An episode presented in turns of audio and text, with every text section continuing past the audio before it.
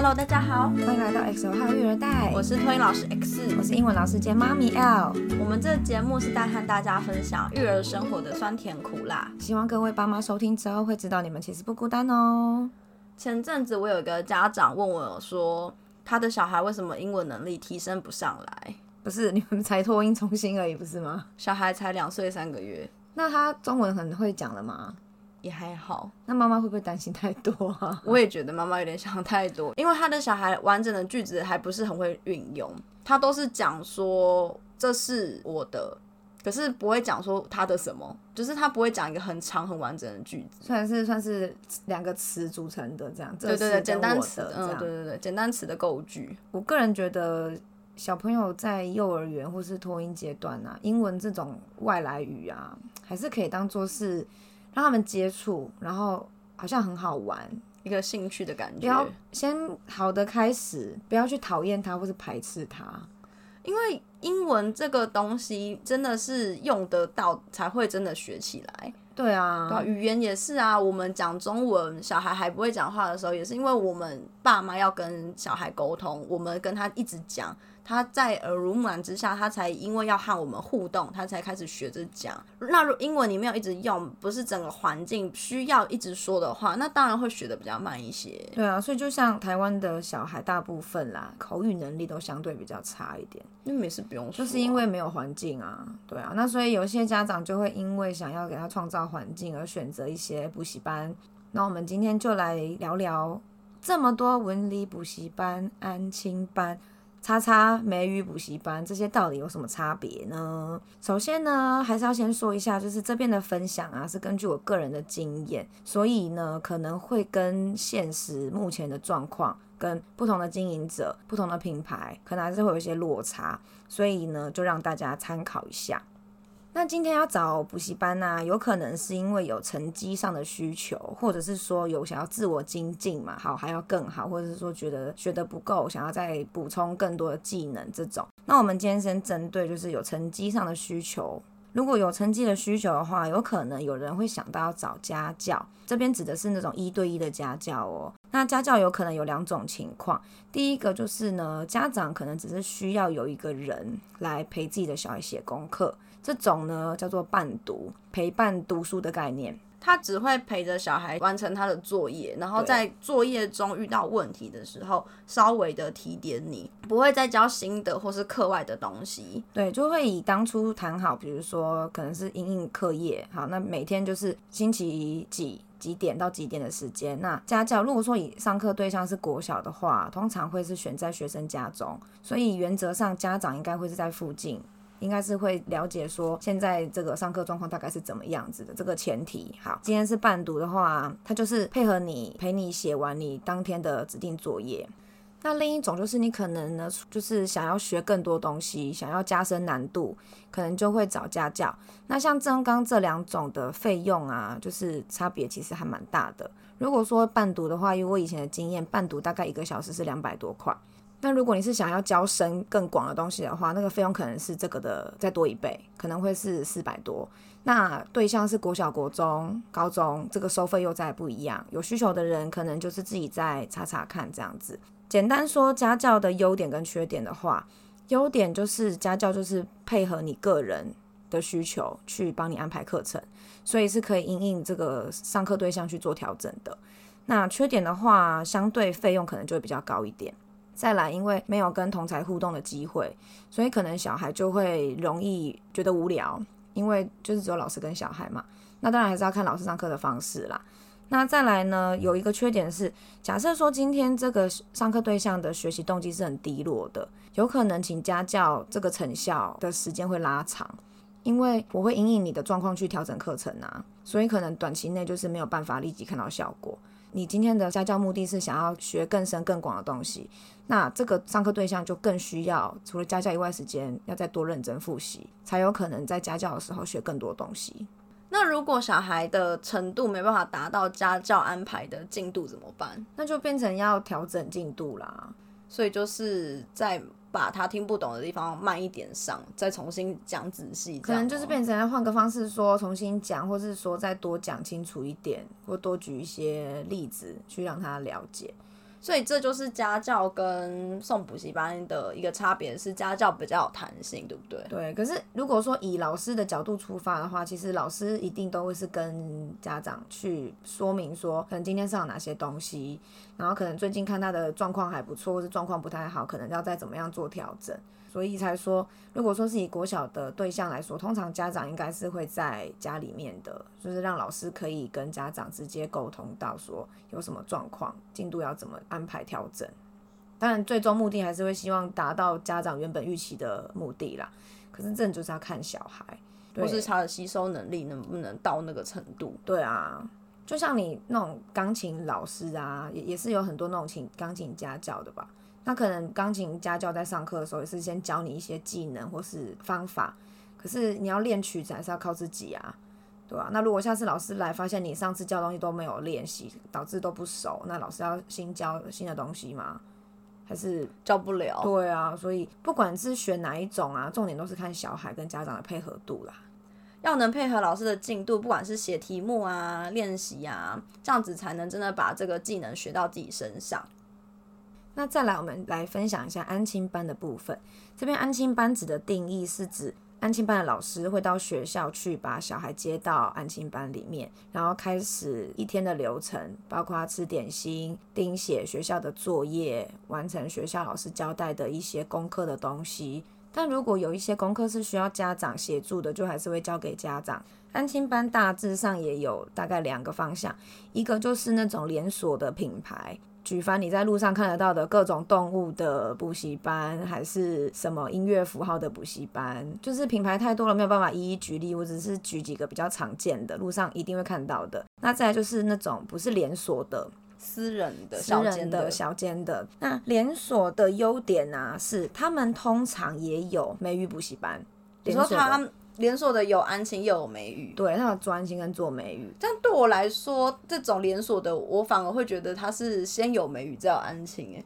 其实这是一个渐进式的过程。对啊，因为以我对他们的认识，因为我这个人就是没去过补习班，也没去过安亲班，所以我听到这些大家的，我都会只觉得他们就是在教外语。然后，所以你这样今天这样一提，我才发现，哎，原来你有安亲啊。对。他们可能就是有可能当初说不定是两者同时就有，只是以我们以前小时候那个生态那个环境，可能我们会是因为英文的美语的，然后先认识这个品牌，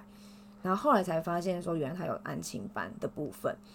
还是说他们其实原本就有安亲，就这是无从得知啦，相辅相成，反正他们。就是都有对，那总之这种连锁品牌的部分呢，他们的优点就是他们就是一站式的，所以呢方便双薪家庭，如果爸爸妈妈都要上班，没有办法去接送小孩上什么才艺课，又要找人顾他们的功课，这种就会是一个选择。因为你可以先有人接小孩，然后直接又有英文学习上的需求。对，他就是时间到了，就是去上英文课嘛。那上完英文课再回到安亲教室去完成他的安亲的东西。他们这种的优点就是因为是连锁品牌，所以他们的资源就相对是很丰富的，所以课程规划等等就是很完整这样子。如果说非连锁品牌的话，他们的优点就是一样是一站式的，因为爸妈不用去接送嘛，所以他就在这个地方。可是因为那种非连锁品牌的安心班，他一样会规划一些才艺课，所以像英文啊这种也可能是才艺课之一。哦，有的是上下棋嘛，对不对？我看过有棋艺的，对，所以他们可能有是科学课啊什么的，都是很有可能的。然后啊，他们的分的，所以他嗯，连锁的跟私人的差别就是。连锁的，他可能安亲完是直接去美语补习班学英文上英文课，然后再回安亲教室。对，所以他的连锁的 focus 在美语这一块，还是连锁的也会有其他非美语的课程。连锁的不会有非美语的课程。好，那所以私人的就可能是安亲了，接着就是他们安亲班自己里面安排的活动课程。对，所以它不一定只有美语。对。好，这就是他们的。因为连锁品牌的讲难听一点，因为它个它有个品牌嘛，所以大家会因为它的品牌的关系就会去这个地方。对，那不是连锁品牌的情况下，他为了要招生，他必须要扩展它的课程多样性，多元化才可以吸引到人。对，所以像现在我有注意到有一些比较新出来的安亲班，他可能就会讲的比较好听，就是他会告诉你说，你可以选择一个跟别人不一样的安亲班，但是他们课程到底是有哪边不一样，这必须要家长自己去参观了解之后才会知道。对，那对于从来没有去过安亲班的家长来说，我怎么知道 A 加 B 加跟你们 C 加是有什么差？我觉得要认识这些安亲班的差别真的很难呢，因为我们写文案的时候，我跟 L 讨论，我就已经一头雾水，完全不知道到底要怎么讲这一集。所以这个各中差异只有处理过人才知道，因为家长不会知道每一间的差别，然后他可能也没有办法有那么多时间一家一家比较。的确啦，这倒是真的啦，因为你还要去想说它的地缘性，你方不方便。安亲班离小孩的学校近不近，方不方便去？然后家长最后要接回小孩的时候，就是这种你要注意的事情太多了。而且你刚刚讲到接送啊，就是地缘是一个，通常单纯的会想说选学校附近的安亲班，对不对？但是现在有一些安亲班，它比较大型一点的，它是会安排校车的。他们会就是租那种小人巴士，哎，九人座之类那种小巴，或是有的更多人的会是游览车，游览车有点 over 呢。可是因为就是因为你不可能让小孩从学校走到安亲班，可是如果这个距离其实是有点远，虽然说是在同个学区里面，但是的确是会有车子接送这个可能性。对，所以也有可能家长并不会真的选靠近学校的安亲班，而是选择自己方便的安亲班。可是，如果说安亲班有车子可以接送，那他能接受的接送范围是不是又不一样？所以就变成说，当初在谈的时候，可能就要问清楚，如果家长有这个需求，可能你选择的安亲班跟学校不是在附近的话，需要问清楚说有没有提供接送，那接送最远可以送到哪里？因为像我之前曾经工作的一个安心班，它就是接送的范围蛮广的，可以举个例吗？嗯，举个例哦。表定下班应该是大概六点，但是为了要送这个最远的小孩到家，就是送完他回来已经都七点了。之前某一集我们说过，我曾经有跟车的经验，就是在这个时期。所以说，等于是安心班到他家这个车程要多久？半个小时以上。哇，你们安心班真的是，它是连锁的啊，为了收学生无所不用其极。可能哦，对，所以可是这个竞争非常激烈啊，多收一个是一个。那我甚至有听过，有的安亲班是原本不接送这一个区域的学生，但是为了要收他，就不得不破例跨区去接他。安亲班也是不好做呢。对啊，那再来我们继续回到就是非连锁品牌的安亲班的优点，它呢就是按照年级分班，其实安亲班都是按照年年级分班，一年级的会是一起，二年级会是一起。但是如果遇到有一些品牌，它就是收的学生数比较少，老师人力也没有那么充足的情况下，是很有可能会发生一个老师带低年级，一个老师带中年级，一个老师带高年级，所以同一个班这样子程度就不一样诶。安亲班老师主要的工作是看功课嘛，所以当然如果可以带同一个年级段，对老师来说还是会比较轻松一点啦。可是因为重点是看功课，所以说年级不一样，其实也没影响太多，对不对？但是其实老师也是会蛮累的。你知道一个学生一天有几样作业吗？我们单纯就低年级说好了，有国语跟数学。但如果今天我混到一个别的中段、高段的，那他的作业量会是两样再加二或三呢？所以，然后再对，那可能老师虽然说安亲班老师都会有一些教学资源呐，就是这些作业本其实都是有答案的。我只是对答案也是会累，然后更不用说你可能是要去提点小孩哪边写错了，你要教他，他哪个字节太丑了要擦掉重写，就是不断的各种事情重复反复在发生。A 身上有，B 身上也有，C 身上也有，所以一件事要讲三遍，不止三遍，要看你有几个小孩。对，所以。如果单亲老师的角度来说，可以单纯只带一个年级段的孩子，当然是相对比较轻松。可是如果遇到混龄的时候，有时候也没有办法，也是得接受，因为就是环境的关系，因为可能公司就是没有收到足够的学生数，必须要有混班混龄的情况发生。那假设说今天都是带同样同一个年级的小孩，作业也是都同一批，那老师可以说等他们写完一个阶段的时候一起讲解吗？也没有办法你就是只能一对一，因为你的学生可能会是就算同一个学校好了，但是老师的进度可能会有点点不一不太样一样，就是会有点点小小落差。那更不用说安心班里面的学校组成可能会是好几间学校 A，跟 B 跟 C 的学校，那就进度完全是不一样然。后教材可能也不一样。对，那你今天当然老师还是有机会是刚好某个学生哪边有问题，诶，第二个学校问一样的，老师的确有可能是可以一起讲的，就是把一样有问题的小朋友抓来前面，老师面前一起说，哦，这是有可能的。对，可是实际情况还是会因应每天状况不一样，还是要调整，就是没有一个 SOP 的，安亲班老师没有没有办法有很完整的 SOP。要随机应对，变要。随机应变，因为每天的进度不同啊，要写的功课也不一样啊。那对家长来说，安亲班分班构成怎么构成会有差别吗？就是他选择说混龄的好，还是说同学都会是同一个年级的好，有什么差别吗？我必须要说，你有没有办法事先知道你是混龄的这件事情是问号，因为没你知道因为你当时在问班的时候，可能负责推班的行政人员他们不会告诉你这些，事先问不到吗？不能知道说自己小孩这个年纪的班开不开得成吗？可能没有办法告诉你，他一定会是保守的说会开，但是实际上有没有真的开出来不知道，哦，那这样家长不就很难选？而且就是也要看每个安亲班的话术又不一样啊，有的安亲班可能会告诉你说，我们就是按照年级分。可是实际最后开课发现，哎，没有真的每个年级都教授到人，可能某个年级只有一个或两个。那你觉得经营者的角度，有可能我一个老师对你的小孩一对一吗？不会啊，他已经是并序年纪近的那个班嘛。对啊，所以我觉得以家长的角度，你想要先了解说我的小孩选的这个安亲班会不会是按照年级分的，还是会有变数啦，真的没有办法告诉你标准答案。所以家长可能就只能以地区收费或是环境去考量，说你要不要把小孩送到这个安亲班。那再来呢？第三个安亲班的优点就是有可能会复习学校的英文，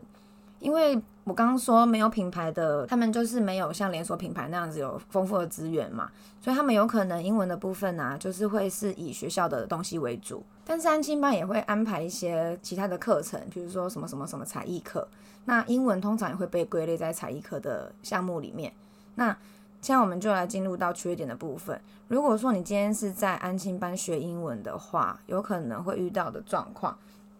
第一个刚刚提过了，因为安心班通常是按照年级来分班，所以他的英文课也会是按照年级来分班，这样他的一整天作息才会是一致的。那所以就会变成小孩子上英文到一个程度啊，就会默默的开始有人会跟不上了。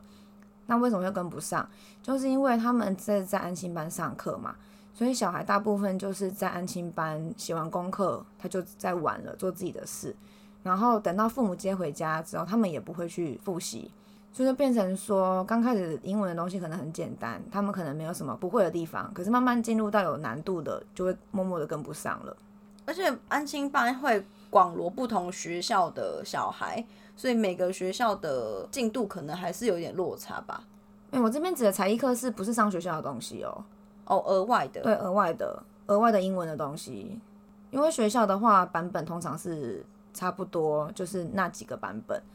对，所以我才说，如果说今天是在安亲班里面的英文啊，有可能是顾学校的，但也有可能是额外开的才艺英文课，那就会是有另外的老师来上课，另外的教材。那在这样子的情况下，就会变成是说，这个老师他有可能是跑堂的老师，他不是专职的，一整天都在这个安亲班里面。所以他比较不能兼顾到每个学生的进度。老师当然还是有他的进度啊，可是就会变成，当我遇到学生有没写功课的，然后有跟不上的，这个老师不能怎么样，他只能转告安亲能转告，班老师。对，只能转告安亲班老师，然后安亲班老师再去后续的协助说，可能他是要让他在安亲班做功课，因为这个老师如果是跑堂的性质的话，说难听一点，我只有上课才有钱，我留我多留下来十分钟、二十分钟，这周没有钱。而且老师可能要赶场，也没有对，老师之前是跑堂，代表他后面还有别的课，所以他不可能在这个地方多逗留太久。对，所以安庆班如果额外开英文才艺课，有可能遇到的情况就是这样。那刚刚提到了，因为安庆班的学生一整天都在安庆班里面，所以通常这样子的学生也会丧失自己规划时间的能力。甚至是说根本没有建立这样子的能力。能理解，因为他不会规划的话，他如果后续自己要复习，他可能会不知道怎么下手。对啊，因为他就是安千老师叫你做 A 就做 A 啊，叫你做 B 就做 B 啊。他已经习惯照表操课了。现在时间到要去做 A，就是去做个这个事啊，对啊，所以学生就变成说他没有自己思考能力，他也没有办法去规划自己要写功课怎么样，哪一个先写，哪一个后写。当然这个还是要看遇到什么样子的老师啦，有的老师是会教说。现在你们写功课，那你们可以怎么样做？因为我以前专签的时候，我有跟小朋友讲，我那时候是带低年级，我就跟他们说，你们写功课，你们可以选你们觉得哪个比较简单的先写，还是你觉得比较难的先写。那有问题一起问，不要写一题问一题。对，就是遇到问题的时候，他们都会这样，老师这个我不会，然后就跑过来问我。然后问完回去坐下来没几分钟，又跑过来问我这个我不会。哦，写功课的方法，比如说他可以全部做完，把不会的圈起来，或是不会地方空着之类的，让他知道说他不用反复的一直跑来问老师，其实那也是很浪费他时间的。对啊，因为他站起来再跑过来，然后再跑回去，然后这样子就是在浪费时间呐。那还不如一次问。可是当然每个老师的代班风格不太一样啦，所以就是也是要看老师有没有去教小孩这些方法，或是家长要去引导小孩说如何有效率的做作业，然后配合小孩的个性或是爸妈自己的个性去调整，说怎么样可以让小孩更快速的完成作业，不要浪费时间在一些没有意义的事情上。而且更不用说有些小孩写功课写，可能是因为不知道怎么写，或是说没有方法，有些小孩就会天生性会发呆。就不不管是哪种状况，你可能就会发现，好不容易班上有一半小朋友功课都写完了，嗯，怎么还有一两只猫功课还没开始，或者说才写没几个字，那怎么办？这种时候就很崩溃啊，因为已经时间已经逼近，可能家长快要来接的时间了。那如果他没写完，会家长会怎么说？你要看家长，有的家长会说，哦，那就让他这边写完再回家。那家长在这里等，就在那个地方等。对，那。这个小孩动作慢，当然相对老师就要变成一定要陪着他做，那有可能就会变成是在老师盯的情况下，他很快就做完了。可是老师没有盯的时候呢，他就会耍耍，他就放空。对，所以才说，呃，在安庆班的小孩，就是根据我看到的啦，大概有八成以上就是都不会规划自己的时间。那要怎么教小孩规划自己的时间，他们比较好理解呢？我觉得这个可能跟以前有没有养成习惯也有差。有些小孩就是已经习惯别人给他答案了，所以他都不会去思考说他要怎么办，就是一个指令一个动作。对啊，所以举例来说，如果家长是个性比较急的，就是会想要事情。小孩按照自己的心意去做。那如果你的小孩又是慢郎中类型，动作慢吞吞，那你可能就要耐着性子停下来陪着你的小孩。可能需要问他说他现在想要做什么事情，然后你可能要告诉他，那现在需要他做什么事情，怎么配合你去达到一个平衡。那如果在写功课这件事情上就更是啦。如果他写的慢吞吞，可是你觉得说怎么这个动作这么慢，或者是那个字怎么那么怎么那么乱，你想要帮他擦掉重写。但是你这个慢吞吞的孩子可能会没有办法接受，我好不容易写好的一个字，却要被你擦掉，他可能负担不了这个压力。哎，那你在安亲班的时候有撕过小孩的作业簿吗？你想我被家长杀死吗？当然是没有啊，不可能去破坏他们的学校作业啦。可是如果你认真要说额外给他们的作业，可能是的确有被丢掉的过，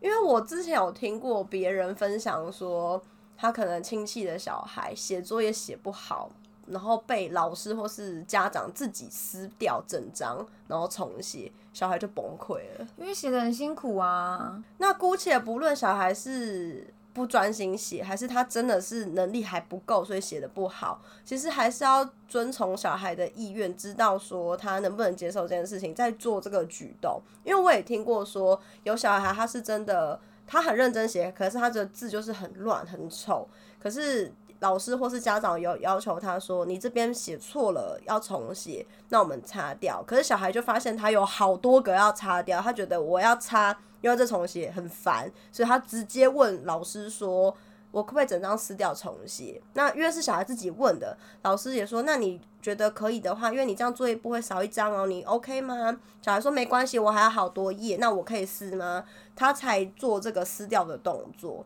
但是这小孩自己还有他自己的想法，愿意这样子做啊。但也有可能就像你刚刚前面说的小孩崩溃的，对，所以就是家长和老师的敏锐度要够，要了解说这个小孩的性格跟他能接受理解的范围到哪里。那如果举例说，未来如果我要陪我的小孩写功课啊，根据他现在的行为表现啊，他是一个很喜欢自己做事情的孩子，他什么都想自己来，那我就会觉得，如果以后陪他写功课的话，我可能要陪在他旁边，主要是用陪伴的角色，然后我可能问他说今天功课有什么，联络簿打开来看，作业本拿出来，问他先写哪一样，由他去决定，然后呢，在他写功课的过程，就是看着他写。可能我心里面会有觉得说，嗯，这个字可能比较丑，比如说国语的话啦，这个字可能比较丑，我可能没有办法当下立刻擦掉它。我觉得如果我跟他擦掉的话，我们可能会打起来，他可能会揍你，因为他很凶啊，就是他很有他自己的想法啦，他连就是有时候想要拿笔画画，我们其实有给他一些彩色笔或蜡笔嘛，他不要，他就是要拿我们的圆珠笔，他有他想做的事，对他有他想做的事，所以我觉得。反映到他以后写功课啊，可能我也是必须要用这个态度跟这个角度去陪他。然后如果说他全部写完了之后，我可能再去跟他讲说，哎，我觉得你这个字很漂亮，哎，那那旁边这个可不可以也一样漂亮？的这种角度下去问他，看他愿不愿意配合。因为也是有小孩会对这种整齐不整齐的这种没有概念。我觉得小孩可能有的也分不出差异啦。对呀，他只觉得他写完了没啊之类的对。可是有些小孩自我要求很高的，或是他自己在这种事情有敏锐度的，他可能就会知道说你在讲什么，他就愿意配合。对，所以就是真的希望爸妈们要足够了解自己孩子的个性，再去陪着他们做一些事情，可能会有比较好的结果。那如果说是数学科的话，因为我们以前小时候学的数学跟现在又不太一样，像有时候。网络上面有人分享一些说自己的小孩在学校的功课或是考试什么的嘛，然后就可以感觉出来说，现在有一些数学题啊，可能是考逻辑，哦，好像是对，所以不是要你给一个标准的答案，不是要你一个精确的数字，而是要知道说这个孩子的思维有没有在正确的线上。我之前有看过人家分享的数学题，我就在想说是在考数学还是考国文呢？对啊，所以如果假设未来遇到这种，我觉得我可能会采取的态度会是课本要拿出来看，就是看一下说到底现在在上什么东西。那如果真的我也不是很懂，我可能会倾向叫小孩去问老师，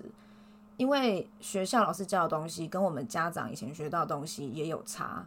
可能我们学到的东西并没有办法运用在小孩的功课上。对，那就像。虽然说我们现在讲回来国语啊，我们以前学的一些字怎么念，现在学的又不一样了。对，就每几年教育部就是会改那个读音都会不同，那甚至是考试的时候的读音跟我们平常讲话的读音不一样。